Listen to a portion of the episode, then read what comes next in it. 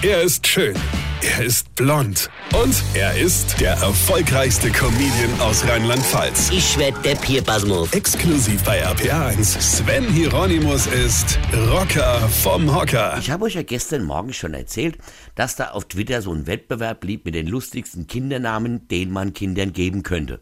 Björn Out, Kalorina, Testosteroni, Adrenalina und Intoleranza hatten wir ja schon.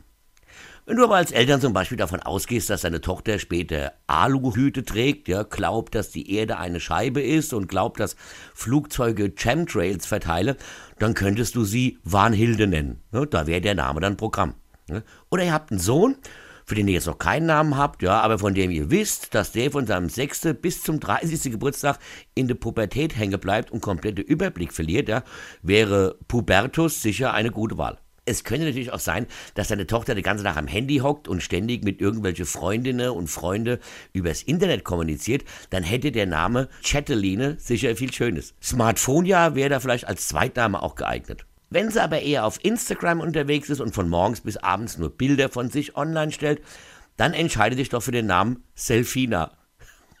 Oder du hast vor, deinen Sohn dick und rund zu füttern, wie viele Amis das ja mit ihrer Frau machen, dann wäre Fetttrick sicher nicht verkehrt. Wenn du das mit deiner Tochter vorhast, wird sich der Name Methilde anbieten.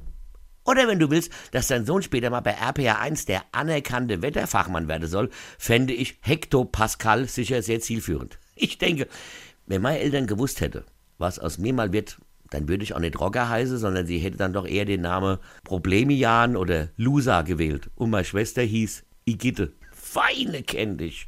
Weine. Sven Hieronymus ist Rocker vom Hocker. Tourplan und Tickets jetzt auf rpr1.de. Weine kenn dich, Weine.